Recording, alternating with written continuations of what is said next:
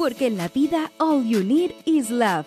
Majo Garrido y Aide Salgado te invitan a revisar el amor en el cine y la televisión.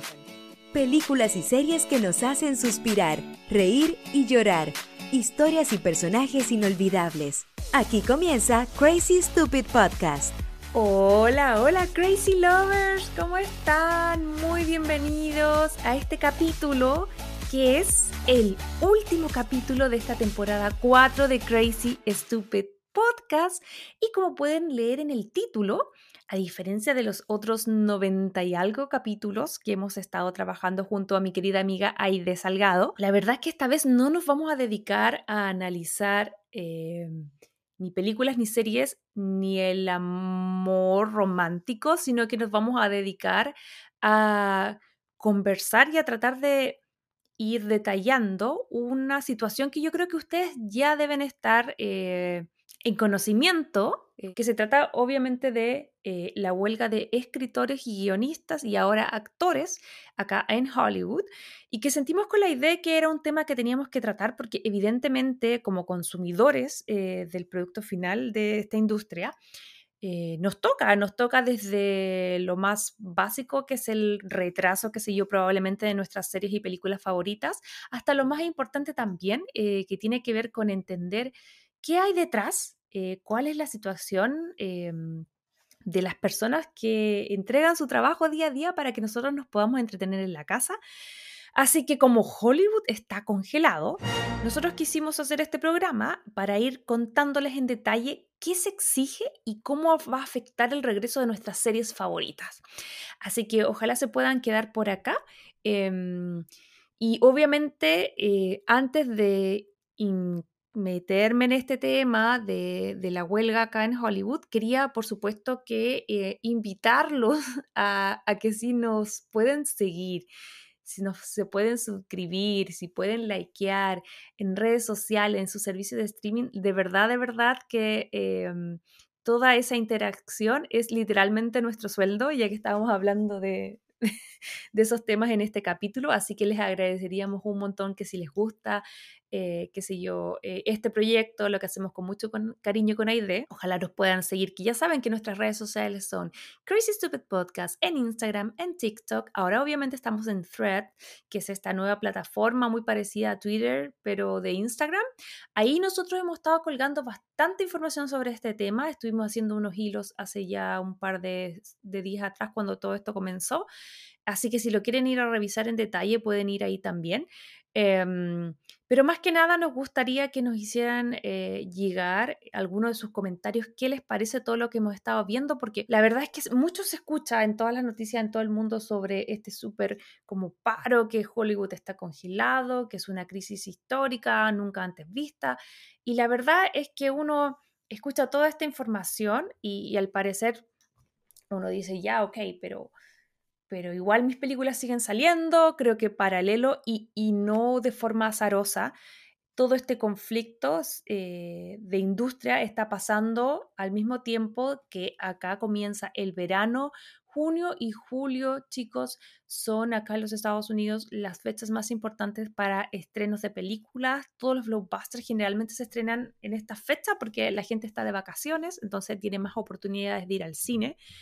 Eh, sin ir más lejos, la semana pasada tuvimos los estrenos de Misión Imposible, de Barbie, de Oppenheimer, un poquitito antes estuvo, bueno, Indiana Jones, que no le ha ido tan bien, pero un montón de superproducciones eh, que en la normalidad serían como eh, objeto de como mucho interés, que lo son, pero a la vez, como todo este interés puesto en la industria, yo creo que por eso se elige de parte de quienes están detrás de, todos estos sindicatos. En el caso de los actores, el SAG-AFTRA, que es en el fondo el Screen Actors Guild, y el American Federation of Television and Radio Artists. Y eh, por otro lado, los guionistas, que ellos ya llevan en esta situación un poquitito más, ellos votaron la huelga el, 2 de mayo del 2023, eh, llevan varias semanas más. Em, y en este caso se trata del Writers Guild of America o WGA. Entonces estos son los como dos grandes sindicatos que en este momento tienen eh, en el fondo para sus funciones y por ende parada, retrasada eh, la industria. Así que bueno, todo esto parte, como les mencionaba recién, eh, con las demandas de los escritores que no son muy lejanas a las demandas de los actores. Em, recordemos que esto se desata, como les decía recién, en mayo pasado, cuando eh, este sindicato que acá es bastante antiguo, estamos hablando del 54, acá las huelgas no se dan tan seguido, pero cuando se dan, son así como súper potentes. De hecho, eh, esta es la primera vez en 43 años que el sindicato de actores, por ejemplo, se va a huelga, uniéndose eh, como les decía, al sindicato de escritores y que ambos gremios estén en huelga es algo que no había pasado en 63 años, chicos.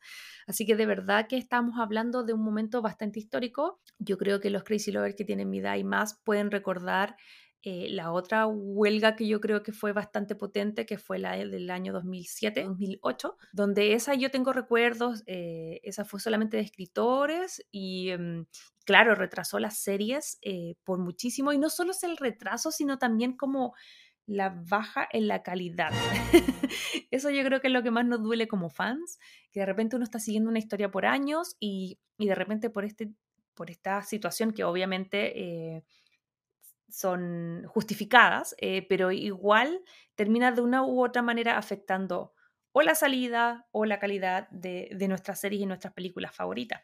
Así que está como súper interesante que podamos ir eh, yendo fecha por fecha para entender, porque mucho se habla como, insisto, del SAC, SAC, AFTRA, que todo el mundo piensa como del SAC, como si fuera así como el, el Servicio Agrícola Ganadero, pero no, es el sindicato de actores.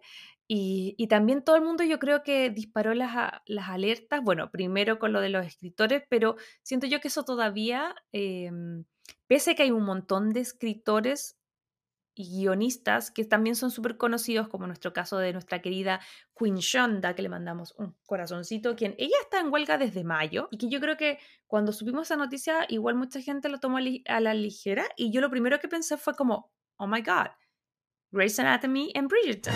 Como ella dijo que no iba a volver a tomar un, lápiz, eh, simbólicamente se refiere a que no va a escribir más hasta que eh, el, conflicto se resuelva. Y si bien en el caso de ella es una eh, guionista y una productora muy, muy, muy, muy, muy, productora ejecutiva, muy, muy, muy, muy consolidada y que no tiene problemas como de dinero y ese tipo de cosas. Igualmente ella lo hace en solidaridad con el gremio.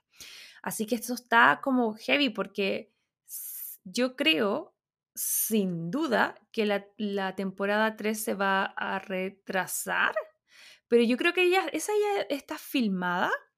Eh, yo creo que sí o sí va a ser a fin de año, pero ahora yo tengo la duda si la irán a retrasar aún más, porque yo creo que eh, el problema no lo vamos a tener este año. El problema lo vamos a tener el año siguiente, porque yo creo que la temporada 4, esa es la que andas a ver tú cuándo sale. Ojalá en el 2024, si es que no es en el 2025. Porque de verdad que la, cuarta eh, debería grabarse técnicamente el próximo año. Ahora, tengo la secreta esperanza de que siempre se habló un poquitito, habían como unos eh, rumores de pasillo, que se estaba grabando de forma paralela la 3 y la 4. Eh, ahora, eso no hay ningún tipo de corroboración, así que ahí vamos a tener que estar atentos, pero, pero claro, efectivamente eh, el año, el próximo año yo creo que va a ser el, el, año más complejo porque ya con lo que va de la huelga de escritores más la de los actores, ya vamos a ver sí o sí un retraso en nuestras series favoritas. Y, en el caso de, por ejemplo, de este podcast que seguimos, como les decía, Bridgerton, también seguimos Grey's Anatomy.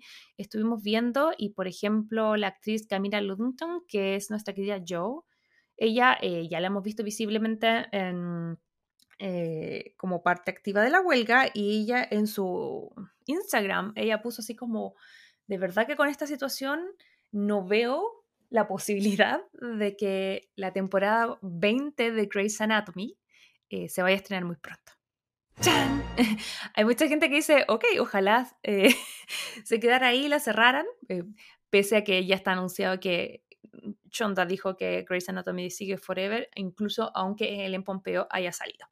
Pero, pero sí, chicos, la cosa está complicada acá. En las noticias obviamente lo dan nuestra máxima fuente de, de investigación, por supuesto que son los medios, pero también son las redes sociales. Creo yo que eh, por primera vez, a diferencia de otros como conflictos sindicales eh, anteriores, esta vez todo el mundo tiene redes sociales, entonces hemos podido seguir el día a día de los actores, de los escritores, de los guionistas y cómo están afuera de los grandes estudios eh, de televisión y también de servicios de streaming más que nada, yo creo que va más que nada por ese lado, eh, haciendo uso de su derecho de reclamo, de huelga, de manifestar su descontento con las condiciones de la industria ahora. Si ustedes me preguntan, ¿cuán grande es esto? Miren, por ejemplo, el sindicato, solamente el sindicato de actores tiene 160.000 afiliados y los escritores son 11.000. O sea, estamos hablando de más de 180.000 personas que en este momento están paradas, personas que son en lugares claves y que están eh, dirigidas, en el caso de los actores, por nuestra querida eh, Nana Fine, eh, nuestra querida Fran Drescher, quien es la presidenta del SAC-AFTRA, lo que en su símil en sus tiempos habría sido Paulina Rutia con el CIDEARTE, acá es la, la, Nana Fine, quien está a cargo del sindicato de actores, me parece que desde el año 2020, y que ella salta a la palestra y que yo creo que es cuando explota un poco esto, que es el 13 de julio, em, luego de que negociaciones eh, fallidas que ya se venían, obviamente desde que había sido el paro de escritores, pero se venían ahí eh, tratando de hacer actos de buena fe y conversaciones por varias semanas.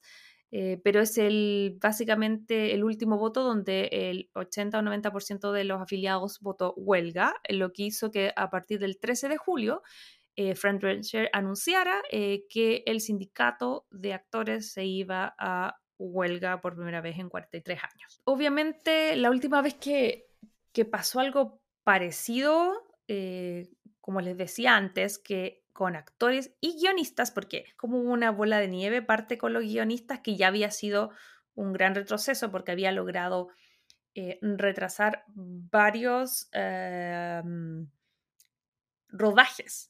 Porque para que ustedes entiendan, eh, ya, si uno dice, pero ¿cómo si ya escribí el guion y lo entregué?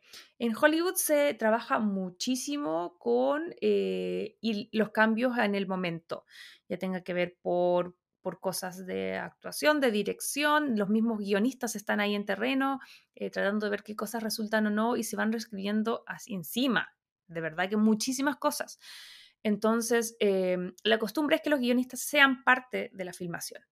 Y eso ya había hecho que se detuvieran, eh, qué sé yo, cosas importantes como, no sé, el caso de eh, Stranger Things, que es una de las cosas que más duele porque Stranger Things ya se demora la vida en, en salir.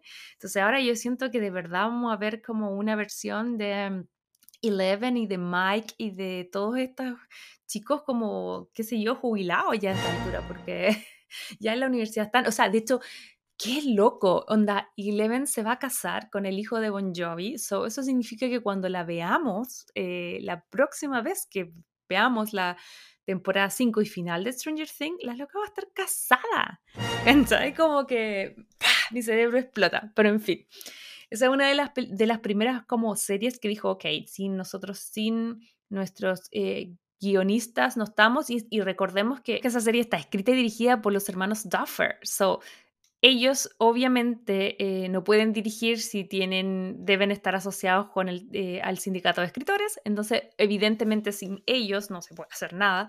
Así que fue una de las primeras eh, series que dijo, ok, nosotros paramos el rodaje, lo mismo pasó con Deadpool 3, con Cobra Kai, con The Last of Us y un montón de otras. Em, sin embargo, hubo diferentes approach eh, pasa mucho con las series que están como con producciones afuera, como el caso de House of Dragon, quienes ellos en un principio dijeron, ok, nosotros vamos a seguir grabando porque tenemos producción que son ingleses y nuestros actores son ingleses, entonces tenemos que seguir. Ahora, eh, con el paso de los días eh, han regulado un poco y al parecer eso está ya en veremos si tal vez se va a pausa también. Pero ya con la huelga de actores estamos hablando de Bad Boy 4, de Gladiator, de Ghostbuster 4, de Mufasa, de Avatar, y, no solamente de películas, también estamos hablando de la Comic Con acá en San Diego, eh, aquí al ladito, que está haciendo en este momento, que yo creo que, que a mí me da mucha lata, más que nada por la gente, porque yo soy cero como fanática de, los, de, de las películas o series que pueden estar en la Comic Con, pero sí sé que, que, la, que hay fans que vienen de todo el mundo y que gastan plata y que vienen a San Diego y, ahora va a ser súper fome ir a la Comic Con porque eh, los actores no tienen prohibición de promocionar sus series, de dar entrevistas, de nada, entonces no pueden ir a eh, convenciones y básicamente no va a haber nadie de las producciones. Solamente la, la gente que trabaja en los estudios va a estar probablemente ahí. Entonces igual fome para la gente que le tocó viajar y que estaba haciendo un esfuerzo por ir a cubrirla. Lo mismo con los Emmys. Em, los Emmys se entregó, se entregaron los nominados no hace mucho donde arrasó obviamente Succession y otras series más.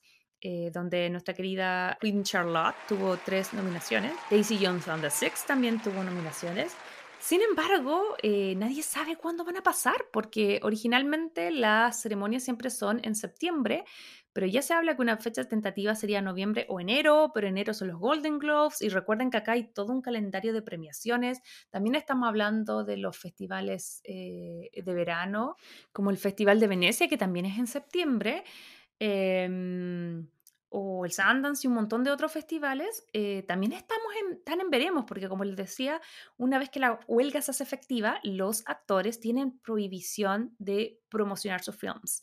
So, eh, aunque puedan estar los screening listos, donde se pueda proyectar la, película, no van a poder ir a ser promocionados, que es básicamente eh, como todo esto nos enteramos de esta huelga, porque em, yo me acuerdo que esa semana, cuando todo esto pasa y veo en las noticias que se, se anuncia la huelga y se anuncia en un momento súper estratégico que es en el medio de, la premier en Londres de Oppenheimer, lo que significó que Christopher Nolan, Nolan, tenía que seguir como con toda la premier y que los actores Matt Damon, la Florence Pugh, la Emily Blunt, bueno, y toda la gente que salía ahí como que tuvo que eh, abandonar en mitad de la premier el lugar porque básicamente era como, ok, de forma inmediata. Yo creo que eso se hizo también obviamente con su que para, para poder visibilizar el movimiento. Entonces, cuando pasa esto, a mí todo me hace sentido porque, eh, por ejemplo, toda la talla y toda la como parafernalia que vimos con el tema de eh, las premier en todo el mundo de, de, la película de Barbie, porque habían sido tan antes, porque siempre se anunció que se iba a estrenar, bueno, el 20 de julio, que era el mismo día que Oppenheimer, pero que acá fue muy extraño porque Oficialmente en Estados Unidos se terminó estrenando el 21, igual uno podía, si era como muy fans, encontrar algunas entradas anticipadas, eh, pero acá se trató de evitar que fueran el mismo día. En el resto del mundo sí se estrenaron el 20 de julio ambas, pero ahora entiendo por qué toda la promoción de Barbie partió a principios de julio, porque yo creo que esto ya veían que se venía.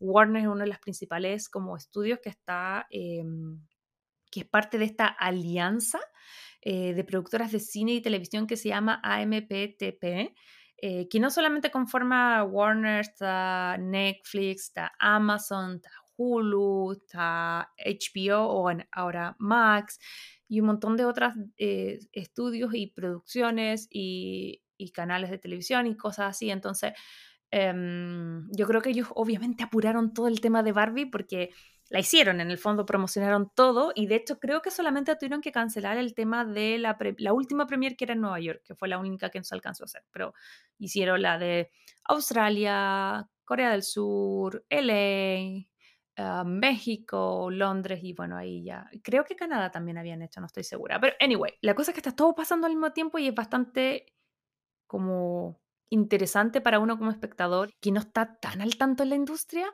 de cómo em, vemos por un lado estas producciones apoteósicas que eh, hemos visto con mucha alegría. Yo le estaba compartiendo en redes sociales lo, lo, bacán que ir al cine, que esté todo lleno. Yo ya he ido a ver Barbie dos veces y de hecho la segunda vez que fui fue el fin de semana y de verdad me costó mucho encontrar estacionamiento todo lleno, porque si no era Barbie, era Oppenheimer, si no era Mission Impossible, si no era un montón de otras películas buenas que están en este momento en cartelera. Entonces uno ve todo ese excitement, toda esa gente yendo al cine, en Chile me, me imagino que fue lo mismo, en Europa fue lo mismo.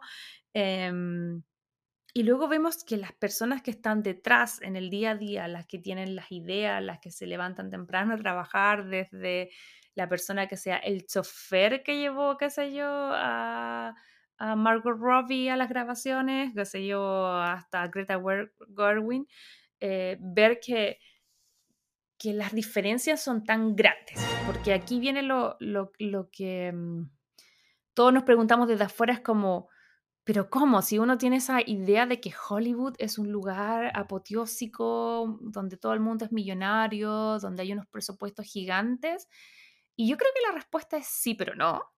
Eh, eh, en mi experiencia, yo no soy actriz ni nada, pero sí ya llevo siete años viviendo en Los Ángeles. Al final, Hollywood, si bien es una industria, también es como... Es una comuna. es como decir, eh, en caso de Chile, bueno, antes cuando estaban todos los canales juntos, decir Providencia y decir Inés Maturrejola, donde, cuando antes estaba Canal 13, Televisión y TVN juntos. Pero, pero en el fondo, eh, Hollywood igual es una ilusión. Cuando uno está acá, está dividido en varias partes. Hay varios estudios que están en Culver City, hay otros que están en Burbank, hay otros que están, eh, bueno, obviamente en Hollywood quedan los menos, que es como los más antiguos. y, y, mi experiencia personal viviendo en Los Ángeles, creo que las primeras cosas que me decepcionaron como a nivel netamente turístico, ni siquiera trabajando, era como Hollywood. Hollywood es como, como que siento que es como dicen los gringos, fake it until you make it, o como eh, pretende hasta que pretende ser algo hasta que lo logres ser y dejes de pretender en el fondo. Eh, y Hollywood es mucho así, entonces tiene como toda esta historia de glamour y, de fama y de, y de dinero y, y, que no es tan así, o sea, si, eh, quienes hayan visitado el Paseo de la Fama se van a dar cuenta que es un lugar sí, es bonito, pero también es un lugar súper peligroso, es un lugar, eh, no sé, como que Hollywood tiene toda esta cosa como media fake.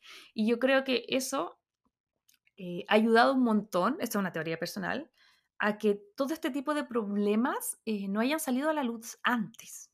Porque yo creo que hay mucho actor y mucha actriz que en el fondo con tal de, figurar y con tal de, de, verdad, no de malas personas, sino que como contarle, tratar de hacerse paso en la industria, eh, tal vez esconden muchas de las cosas que, mm, que no son justas o, como pellejerías, que uno diría, así como, como todos los desafíos, como todas esas cosas terribles eh, que han tenido que pasar y las inflan y al final se crea una historia y todo bonito y muy poca gente habla lo que hay detrás, cosa que está cambiando con esta huelga. Yo he podido ver a través de redes sociales eh, cómo los actores... Em, se están eh, como liberando, comentando y contando que la cosa no es tan así. De hecho, me llamó soberanamente la atención unas historias que vi de la actriz Kimiko Glenn, eh, que Kimiko es una actriz de Orange is a New Black, que es una serie que yo vi, que me encantó, em, y que uno diría, ya, ok, esta chica era parte del elenco, no es una actriz mega conocida, por lo tanto así no, no va a tener el dinero, qué sé yo, de a lo mejor Brad Pitt o Leo DiCaprio, pero debe tener un buen pasar. Sin embargo, ella estuvo revelando a través de sus redes sociales, mostró como unas boletas del el SAC donde le estaban dando los residuos, que es básicamente eh, un, dinero que les entregan a los actores por temas de derecho de imágenes, por mostrarlos en las repeticiones de los programas de las películas. Que eso había sido eh, lo que se había negociado, por ejemplo, en la huelga de los 60, pero que, ahora se está pidiendo un reajuste porque ella mostraba y, y ya estuvo en 44 de los 91 capítulos de Orange is the New Black. La chica mostraba y le habían llegado de residuos 27 dólares, que chicos son, tuve los cálculos y creo que son como 22.300 pesos por básicamente, no puedo creer cuánta gente ha visto esa serie. Ella también mostraba en, los pantallazos que puede ver de sus redes sociales que hay una serie de triquiñuelas, por ejemplo, eh, los actores no reciben los residuos, empiezan a contar 90 días después. de que la serie sale al aire. Y si uno piensa que todos los bench o todas las maratones uno las hace apenas sale la serie. O sea, pensemos cuánta gente de nosotros esperó cuatro meses para ver Bridgerton. Me imagino que ninguna sino que hacen en este podcast. Pero imagínense que todos eso nosotros vamos corriendo y los vemos a las 12 de la noche. La, idea es sentarla a las 12, termina a las 5 de la mañana y listo. Y nada de eso llega a los bolsillos de ninguno de los actores. No llega ni a nuestro Jonathan Bailey, ni a nuestras eh, Nicolas eh, ni nuestros Luke Newton o Thompson. No. Porque en verdad todo eso no cuenta y solamente si alguien la ve como cuatro meses después, esas son las regalías que empiezan a llegar. First of all, whether or not we got paid up front, that shit lives, my tits live on in perpetuity. I deserve to get paid for as many fucking streams as that shit gets. Entonces, cuando uno va viendo con lupa, eh, detallito a detallito, se da cuenta que la cosa no es tan glamorosa como uno lo piensa. Y aquí el tema es eh, que si bien hay una industria gigante que está llevando mucha gente al cine, em, nuevamente, eh, afortunadamente, porque ya sabemos que con la pandemia eso es real, o sea, con la pandemia las cosas se tuvieron y bajaron en las idas al cine, eso es una realidad, pero yo creo que eso se está poco a poco retomando.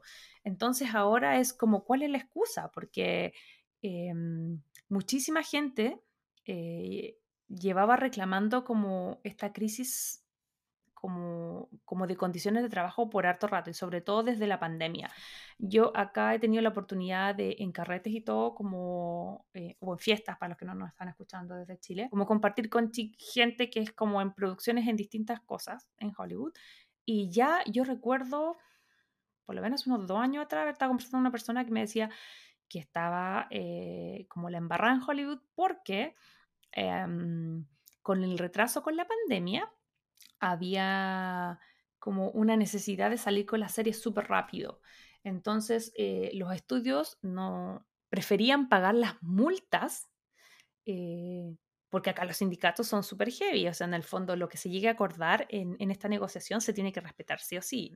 Que los estudios preferían como pagar la multa por eh, no dejar a su, a su crew, a su equipo almorzar, que eh, ¿cómo se llama? Em, parar, ¿cachai? Porque para ellos parar, preferían como hacerlos trabajar 10, 10, horas seguidas y pucha, si tenían que pagar una multa por no dejarlo almorzar, filo, la pagaban, porque para ellos eso era mucho menor que el costo de tener que agregar un día más de grabación y tener que arrendar más cosas y tener que pagar más gente. Entonces estaba como de una forma así como tan apretada y las condiciones estaban tan complejas, y yo te digo, esta conversación fue hace dos años atrás, que, que, que haya venido una huelga me parece que no era algo tan loco. Em, como les decía, eh, tal vez acá este rubro no es un lugar donde se transparente mucho como las condiciones. Lamentablemente se vive mucho del glamour, del soy productor de Hollywood, soy escritor de Hollywood, soy actor de Hollywood y, y por muchos años fue así y eso yo creo en lo personal que también eh, permitía que estas injusticias se fueran pasando. Eso obviamente no es culpa de la gente que trabaja ahí, yo solo le estoy comentando algo que yo veo en el día a día con la gente que conozco que está en la industria. Pero, pero lo importante acá destacar es que eh, las condiciones no eran las que nosotros pensábamos que, que tenían. O sea, eh, los petitorios acá son tres a grandes rasgos. Se está pidiendo que se regule el uso de CGI y EI, que es inteligencia artificial, que se mejoren los sueldos, que se ajusten las tarifas residuales, que era lo que yo le estaba comentando recién, y también hay un tema con respecto a que se vuelva también el tema de los castings en persona.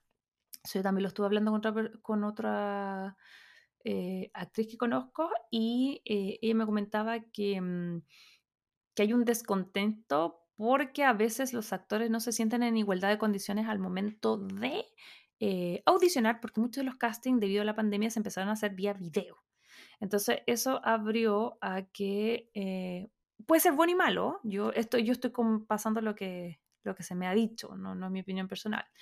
Eh, por un lado, hay gente, eso abre las puertas para que gente de otros lados, de otras partes del mundo, pueda audicionar en, las mismas condiciones, pero también lo que dicen algunos actores acá es que la calidad del video o las condiciones en que tú audicionas te pueden como perjudicar, porque por ejemplo, si tú no tienes un teléfono bueno, una cámara, eh, a lo mejor no te va a grabar con una buena luz, te va a grabar en tu pieza solo, a lo mejor vas a tener menos chance de alguien que tenga un poco más de dinero y acá ah, pues súper fácil como mm, arrendar estudio, rentar cámara, entonces hay actores que tienen como más presupuesto y que pueden hacer como esas pruebas de cámara de forma más profesional y que probablemente tengan más chances de quedar.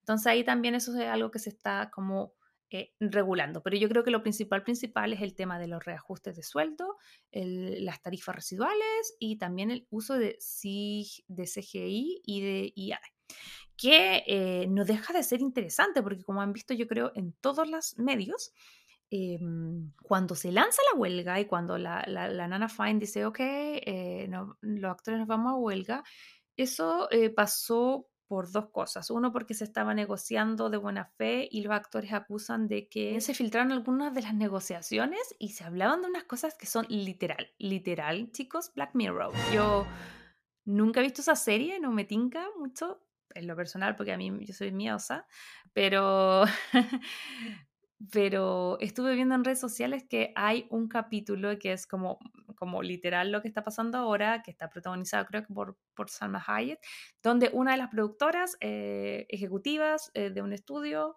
eh, lo que quiere hacer es básicamente lo mismo que estaba proponiendo en la vida real los estudios, y eso era mapear el rostro de los actores. Es decir, por ejemplo, em, no sé, tengo la película de Barbie ya, a lo mejor no van a mapear a, a, Margot Robbie, pero sí a la Barbie número 30, ¿cachai? La que está atrás. Entonces, eh, lo que proponían es que en el caso de los extras, mapearan su cara, la escanearan, les pagaran un día de trabajo y luego, a través de inteligencia artificial, rellenaran y lo hicieran estar en el resto de la película. Cosa que evidentemente eh, el SAC no aprobó y, fue una de las cosas detonantes que también para, para, poder irse a huelga, lo cual a mí en lo personal, no como actriz ni nada, como ser humano, me parece súper interesante, slash complicado, slash aterrador. Eh, en el sentido de que, no sé qué les pasa a ustedes, Crazy Lover, y por favor háganme saber su opinión en redes sociales. Em, el tema de la inteligencia artificial es una realidad, está acá, no es algo que vayamos a poder controlar, pero yo soy de la idea que hay que regular. Porque, por ejemplo, ¿qué pasa? Eh, los actores decían, ¿qué pasa si, por ejemplo, ya a lo mejor a los actores que ya están ahora más consolidados no les va a afectar? Pero ¿qué pasa con los que vienen, están recién, qué sé yo, graduándose de la universidad y logran su primer gran contrato, qué sé yo, una franquicia, no sé, te contratan y eres Batman. Y resulta que te contratan con 26 años para ser Batman, escanean tu cara y luego hacen 20 películas más de Batman, siempre con tu cara de 25, 26 años y tú para la casa. ¿Cachai? Es como, me encuentro súper heavy porque creo yo que em, si bien es algo que está partiendo acá en Hollywood como movimiento, es una conversación transversal para toda la sociedad y no solo acá en Estados Unidos, y también en el mundo, porque yo siento que el tema de la inteligencia artificial de una u otra forma va a estar eh, removiendo las, leyes del juego en distintas industrias. Yo creo que toda esta huelga es un poco el Me Too, que, que acá parte como lamentablemente la situación que nadie quería, pero que sí se dio con el tema de los abusos, pero que se, que se están empezando, se empezaron como a, a, a, comentar de forma pública y eso después generó una bola de nieve que en todo el mundo se, se, se pasó lo que pasó en el fondo que, se generan los mismos movimientos, ni una menos y todo ese tipo de cosas. Y yo creo que con esto va a pasar lo mismo, porque el tema de, de la industria en crisis obviamente Hollywood es la industria más grande y más potente, por lo tanto es la más visible, pero yo creo que eso está pasando hace rato en distintas partes. Yo solía trabajar en televisión en Chile y ya hace, yo ya me fui hace siete años de allá, pero ya vi una crisis, yo ya vi cómo se redujeron las cosas, ahora todo está un cuarto de, de la gente que se necesitaba antes. Y eso no solamente con el tema de, las comunicaciones, yo creo que en todos lados. ¿Cómo va a ser el tema de la inteligencia artificial en la salud, en la educación, en los bancos, en las acciones? Yo me, vengo preguntando mucho eso porque mi opinión personal eh, es que, es que, mm, claro, Uno dice, pucha, qué lata, o sea, ustedes me conocen, yo llevo años hablando de que, ah, por ejemplo, quiero hacer un libro, quiero hacer una película, quiero escribir mi rom-com, estoy como acumulando conocimiento, acumulando experiencia. Y ahora mañana, chicos, ustedes se meten a chat GPT y pueden sacar una mejor rom-com que yo. que, como que uno dice, chuta, reemplazado, y como que la primera reacción es como, ok, esto es, esto, es, eso del diablo, hay que pararlo. Y luego me pasa que, eh, por ejemplo, yo estuve eh, utilizando inteligencia artificial para editar estos podcasts, porque obviamente ni la idea ni yo estamos como con mucho tiempo, la idea está como con mucha carga de trabajo, por eso no me está acompañando en este capítulo. Y yo, ustedes saben que estoy con un mm, recién nacido, bueno, ya ni tanto, tiene varios meses mi bebé hermoso, pero, pero el tiempo no me sobra. Entonces utilicé algunos... Em, presets de inteligencia artificial para editar este podcast y lo pude, pude reducir el tiempo en la mitad. Entonces hoy es cuando uno dice, ok, esto es bueno, esto es malo. Yo creo que esto es lo interesante de esta huelga. Va a poder poner el tema sobre todo la inteligencia artificial en la palestra. Porque yo creo que el tema de los sueltos, de los casting y todas esas cosas son cosas que son súper necesarias, pero son cosas que ya habíamos escuchado en procesos de huelgas anteriores por distintos motivos. Por ejemplo, la huelga de los 60, que, eh, que fue la última que fue mm, actores y, guionistas, esa era por el tema de los, precisamente, ahí se, se acuerdan los residuos, eh, que eran por los temas de reproducción en televisión.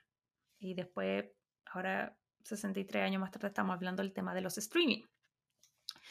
Entonces, está, insisto, está interesante porque no es solamente algo lejano que ustedes pueden decir, ah, ya, pero eso pasa en Hollywood. O sea, en realidad el tema de la regulación por la inteligencia artificial es una realidad.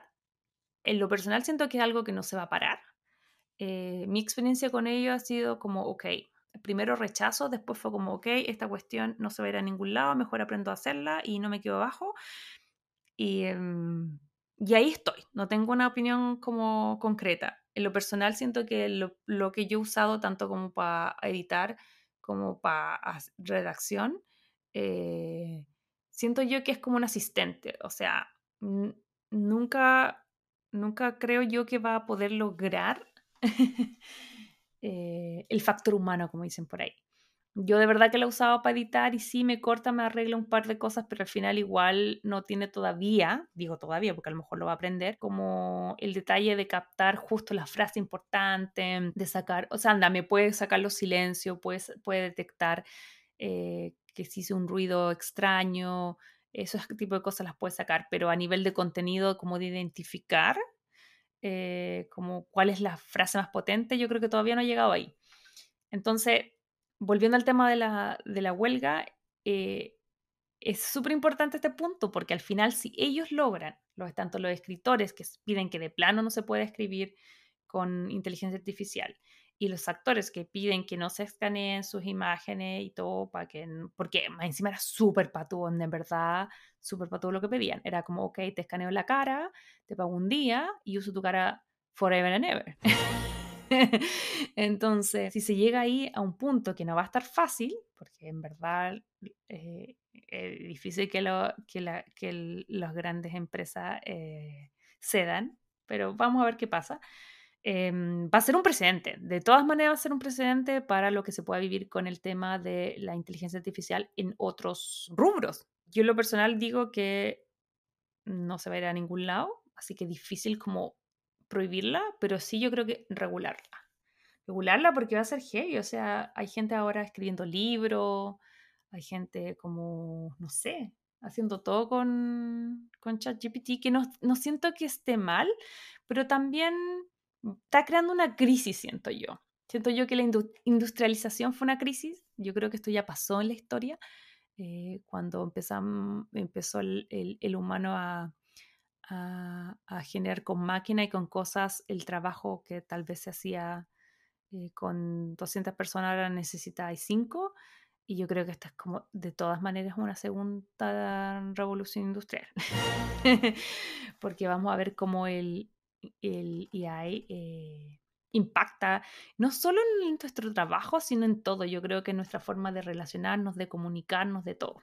Así que eso. Así que nada, pues como les decía, esas son las tres peticiones. Em, y, no ha estado eh, como exento de controversia. Obviamente, después que se desata la huelga, el CEO de Disney, que es eh, Bob Iger, dijo que en verdad em, lo que estaban pidiendo era súper poco factible, que con la pandemia, que con la crisis económica, era muy difícil que, que eso pasara, que ellos no estaban felices de, de despedir 7.000 personas. pero, pero que era necesario porque eh, ellos estaban diciendo que la única plataforma de streaming rentable en este momento es Netflix y que el resto igual siempre está ahí como, como en crisis. De hecho, estuve viendo que eh, Disney se va a deshacer de varios canales de televisión que había comprado por lo menos acá en Estados Unidos. Así que la cosa está delicada. Em, ahora, yo me pregunto cuál va a ser el punto de negociación, porque ellos están diciendo así como, miren, eh, no hay plata, no hay forma de, em, como de medir, este, este, eh, aquí están entrampados. Eh, los actores y los guionistas dicen, ok, tienen que pagarnos por reproducciones y los estudios dicen que no tienen acceso a, cuantificar la cantidad de reproducciones. Eh, entre nos, estuve hablando con un amigo eh, que trabaja en esto y es como, onda, según él, eh, esas cifras están súper detalladas y ellos saben exactamente cuánto tienen.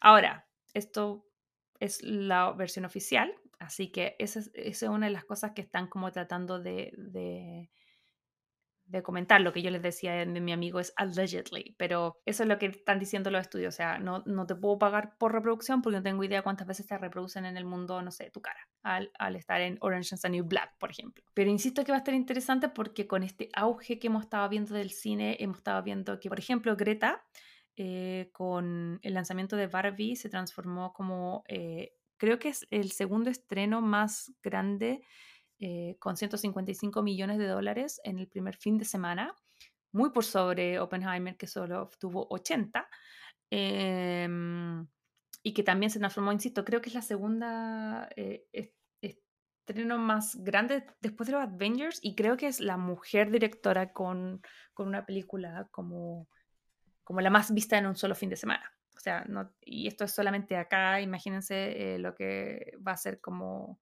a nivel mundial. De hecho, creo que vi que está número uno en todo el mundo. Entonces, si tenemos esas cifras, eh, va a ser interesante a ver cómo en las próximas semanas la negociación va a cambiar. Porque si yo me siento a la mesa a decir, no tengo dinero, eh, y estamos viendo que la gente está yendo en masa al cine, eh, yo no sé cuáles van a ser las nuevas herramientas de negociación de los estudios. Así que em, eso, eso va a estar súper heavy porque de verdad que yo siento que, que lo que está pasando en Hollywood hoy eh, es un precedente para muchas industrias y, y, es una crisis que nos va a afectar porque de ahora en adelante em, no solamente porque es lo justo que se les pague lo que se de forma correcta y como se lo merece la gente que está trabajando, sino también porque siento que, mm, ay, me en una bola, sorry lo, sorry lo latera, pero yo siento que el arte en general, la pintura, la música, la actuación, la escritura, lo que ustedes quieran, es una representación humana, es como, como una proyección de los sentimientos, de lo que la gente quiere, sueña, quiere expresar, quiere dejar hasta este podcast, creo yo. Eh, yo lo hago con todo mi cariño y, quiero, y quiero como entregarles a quien quiera escuchar eh, lo mejor de mí, ¿no es cierto? Pero cuando eso es reemplazado por una máquina, eh, me pregunto cómo serían y cómo estarían estas series, cómo sería un Bridgerton sin, sin Chonda, sin Julia Quinn y con ChatGPT. Me pregunto yo, ¿sabes? Porque en el fondo, si en un par de años más los estudios se pueden ahorrar estos de, pagarle, qué sé yo, chonda no debe ser barata, porque se lo merece. Em, y yo digo así como, ¿te imaginas un Bridgerton, insisto, hecho por ChatGPT? ¿Será mejor? ¿Será peor? Yo creo que yo creo que cumple, pero no creo que tenga alma. Yo sigo creyendo en el factor humano. Yo no tengo miedo a que sea que nos reemplace, pero sí siento que es algo que se debe, se debe, se debe eh, ¿cómo se dice? Regular. Porque ya nos pasó con las redes sociales que nunca se regularon y ahora estamos con los problemas que estamos, que estamos eh, con toda nuestra información básicamente guardada en todos lados. Em, Y esto es como un nuevo derecho también. Po. O sea, nosotros tenemos el derecho a la privacidad, a la identidad y, y ahora con este mundo se nos abre todo un tema con respecto al derecho de imagen, con respecto al derecho intelectual. Eh, va a ser heavy. No creo que sea el fin del mundo. Esto es como cuando apareció Napster y como salió el MP3, que tal vez si ustedes son muy jóvenes no se recuerdan, pero cuando salieron las primeras formas de bajar música digital, eh, también fue, fue una crisis que afectó no solo a la industria de la música, sino de ahí en adelante, porque los conciertos se vieron afectados, las bandas sonoras, los actores, toda esa gente.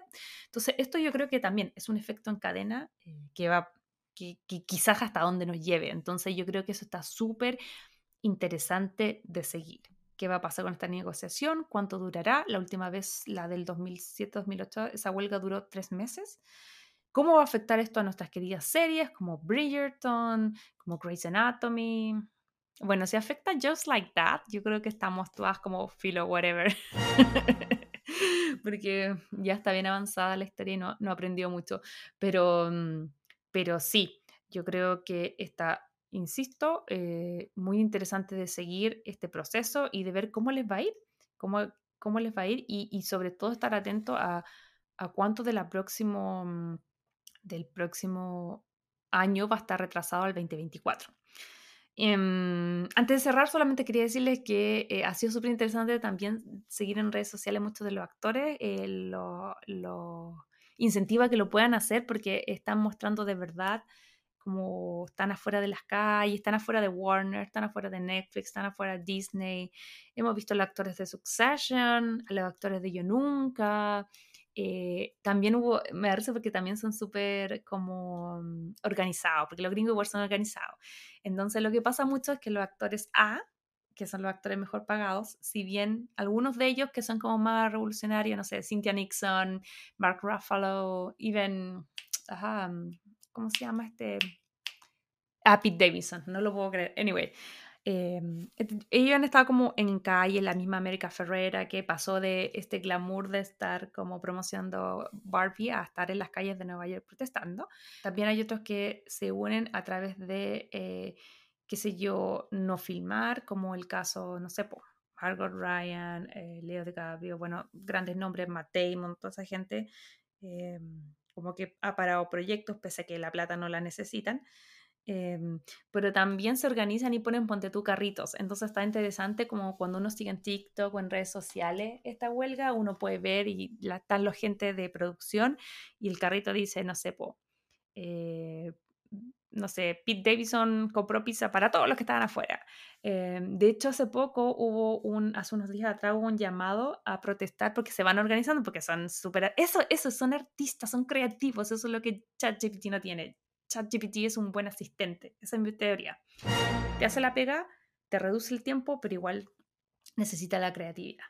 Anyway, la cosa es que eh, se habían organizado y estaban protestando como Bridgerton, así que les voy a dejar aquí unas imágenes que no solamente es la gente involucrada en el proyecto de Bridgerton, sino que otros escritores en general que decidieron como ir todos vestidos como de la regencia a protestar. Entonces la gente con más plata si bien no está ahí en la calle en el día a día, igual va y les pone carrito, les pone comida y, está como interesante la sinergia. Sobre todo porque uno de los puntos eh, más trascendentales tiene que ver con el tema platas, con el tema pagos, porque eh, los actores acá y de verdad ganan, o sea, estamos hablando de no los actores a los actores eh, como más comunes en el fondo que no tienen estos sueldos estratosféricos, ellos ganan lo justo y necesario y si es que menos. Entonces, eh, obviamente los actores por eso son a lo, a lo Penny en, en The Big Bang Theory, por eso andan haciendo garzoneo, y son waitress y tienen otros trabajos, porque de verdad al parecer, aunque sean estables en una serie, no les da. De hecho, volviendo a esta chica, la, a la, a la chica de Orange is the New Black, ella decía que eh, que se morían la cantidad de gente famosa que en esa serie le pagaban súper poco y tan poco que tenía que mantener sus segundos trabajos o que los mandaban a grabar a otros estados y era como ya, pero tú tenés que llegar allá y para comprarte el pasaje. Entonces, claro, como hay mucha gente que tiene una necesidad de que quieren actuar, que es su sueño, que llegan acá, que ya llegar acá a LA desde otros estados o otros países es carísimo y se los digo de verdad porque en verdad eh, es todo un desafío estar acá, eh, quedarse acá. Ya, solo vivir acá es, heavy lograr encontrar la forma de hacerlo. Eh, entonces, obviamente tú decís, ya, bueno, filo, pero me contrataron, entonces, ok, ya, filo, me pago el pasaje. Y es como, no, po. o sea, tú, tú estás llevándote a un trabajador a trabajar otro lado, es parte tuya que tienes que pagar la movilización. En, en, cualquier otro lugar y cualquier otra industria sería así. Entonces, es crítico, es crítico saber que hayan actores eh, que uno pueda ver de forma constante en series y que uno piense que como, ah, este tipo ya la hizo y como de verdad no le da para el seguro médico. Eh, es heavy. Yo lo encuentro súper fuerte, súper heavy porque además, insisto, para mí que sea acá en Hollywood eh, tiene que ver con que no es que sea más importante, solamente que es como un telescopio más grande nomás. Porque si esto nosotros lo llevamos a todas las industrias, o sea, si esto pasa en Hollywood, imagínense lo que pasa en Bollywood, imagínense lo que pasa en la industria en Latinoamérica, cómo la gente que está haciendo proyectos lo hace realmente con unas circunstancias que uno dice, no, po, si son talentosos, si son... Eh, ¿Por qué a los médicos le pagamos más que a, que al abogado y por qué no a quien eh, nos entretiene. La pandemia nos dijo eso, o sea, cuán necesarios son los actores, los escritores, los cantantes y todos los tipos de artes que nos, que nos mantienen el alma viva. Entonces, eh, sí, está súper heavy. Y además que... Y además que otro punto importante, como les decía, es que está todo este tema de los actores A con los B, o sea, no B, pero como los no A, vamos a dejarlo así. Y es que también los petitorios son a que los, el argumento el contraargumento es que no hay plata, sin embargo, el CEO, los CEO de todos estos estudios ganan muchísimo, que evidentemente yo creo que en todas las industrias pasa, pero además también aquí la brecha entre actores es heavy. Están los actores A que se llevan 5, 6, 7, 8, 10 millones de dólares de una producción de 20. Eh, en el fondo también se están llevando mucha plata y de hecho creo que alguien hacía el ejercicio, lo estaba viendo en una de las entrevistas, era un tipo de, era un productor de apellido Friedman creo que era, y él decía, ok, sí, queremos que se bajen los sueldos a los CEO, pero también los actores, porque si se están, si la, no sé, ponte tú, ponte tú, que el presupuesto de una película son 15 y 10 se te van en Tom Cruise, ¿cachai? ¿Cuánto le estáis pagando a los otros 200 personas que están en, en el lugar, ¿cachai? Y que si a Tom Cruise le pagáis 8 millones de dólares, Tal vez para él es menos, pero dos millones de dólares es algo a repartir entre el resto de los mortales. Entonces está interesante cómo va a seguir yendo todo esto, porque hasta qué punto también los rostros A van a estar como en el apoyo. A mí me encanta la, me encanta la unión que veo. Ojalá que esto que llegue en puerto pronto por eh, el bien de, de la, eh, de la gente que está pidiendo legítimamente sus derechos y también por, por, nosotros que queremos ver nuestras series favoritas, pero ojo, que si es que hay que esperar un año más, se espera, se espera. Así que, mmm, nada, po, eso era un poquitito lo que le queríamos contar con la idea eh, del, de lo que está pasando acá en Hollywood. Y nada, pues yo me imagino que esto va a seguir, así que vamos a estar atentos ahí en las actualizaciones. En fin, Dicho todo esto, antes de despedirme y cerrar este capítulo, por supuesto que quiero decirles en nombre mío y de mi querida amiga Aide Salgado, que les manda muchísimos besitos a todos, que Crazy Stupid Podcast también se está votando a huelga. ¡Chan! Ah, no, mentira. No, nosotros lo que vamos a hacer es irnos de vacaciones, merecidas y largas vacaciones súper, hiper merecidas vacaciones, sobre todo para mi querida amiga Aide. Yo le estaba ayudando a parchar ciertas cosas porque ella está con muchas, muchas, muchas, muchas cosas como, como toda Barbie, que ahora yo todo lo mido en Barbie. Es Barbie mamá, Barbie bibliotecaria, Barbie podcastera, eh, Barbie eh, un montón de cosas. Entonces, estas últimas semanas yo por eso estaba un poco más en, en, estos capítulos porque nunca los queremos dejar solitos. Pero yo creo que llegó el momento de eh, cerrar este ciclo, tomar energía, tomarnos, nos vamos a tomar agosto y no quiero dar fechas, pero yo creo que probablemente en algún momento de septiembre vamos a estar de vuelta eh, con la próxima temporada. Así que nada, queríamos darle las gracias a todos por escucharnos en esta cuarta, cuarta y larga temporada, que no planificada que fuera tan larga, pero como ya saben, upsí, me embaracé. y, y, la idea tuvo que seguir solita, a quien le agradezco con el alma, a ella, a todos ustedes por seguir escuchando este podcast y también a todos los Crazy Lovers que nos visitaron. Tuvimos de verdad la oportunidad de conocer a muchos de ustedes. Eh, trajimos grandes invitados, hicimos grandes conexiones. Eh, de verdad se pasan, o sea, son increíbles como comunidad, estamos con la idea súper agradecidas. Así que por lo mismo les pedimos que nos esperen un cachito, si son nuevos aprovechen de revisar los 90, voy a ir a mirar el tiro de la lista, tenemos un Excel porque somos ordenadas con la idea, a ver. Eh, Hollywood Strike. Este es el, el que están escuchando ahora, es el capítulo 97. O sea, tienen 96 capítulos para ir a revisar en estas semanas que vamos a estar fuera. Y como les digo, vamos a estar volviendo con toda la energía, pero de que vamos a volver renovados y con Tuti este podcast lo vamos a hacer. Así que nada, aprovecho de despedirme, de invitarlos a seguirnos en redes sociales, que vamos a seguir activas porque somos muy adictas a redes sociales, a seguirnos en Fred. Eh, vamos a estar poniendo todas las noticias ahí, que todo lo que pase con el tema de la huelga y otras películas más. Em, y nada, pues Crazy Lover, nosotros nos vamos a tomar nuestras merecidas vacaciones. Yo eh, ya em, creo que mi baby ya está a punto de ir a la universidad, así que ya estamos en condiciones. es muy inteligente, no es que se asuma, pero es muy rico. Em, pero ya estamos en condiciones de volver pronto, pronto, pronto. Así que nada, pues Crazy Lover, agradecerles por escucharnos este capítulo. Si tienen duda y comentar y todo, háganos llegar en redes sociales. Por favor, sigan escuchándonos, siguiéndonos, calificándonos y todo ese tipo de cosas eh, en Spotify, en Apple Podcast o en la plataforma que ustedes nos sigan. Eh, y volvemos muy pronto con mucha sorpresa, las venimos pensando hace rato. Así que venimos con mucho cariño en una temporada que va a ser inolvidable. Así que eso, yo por ahora me despido. Un besito gigante, que estén bien, que tengan lindo verano aquí en el hemisferio norte y un eh, muy rico y cozy y abrigadito invierno y nos vemos muy pronto. Un beso y que estén. Chao, chao. Si te gustó este podcast, recuerda seguirnos en Spotify, Apple Podcast y Google Podcast.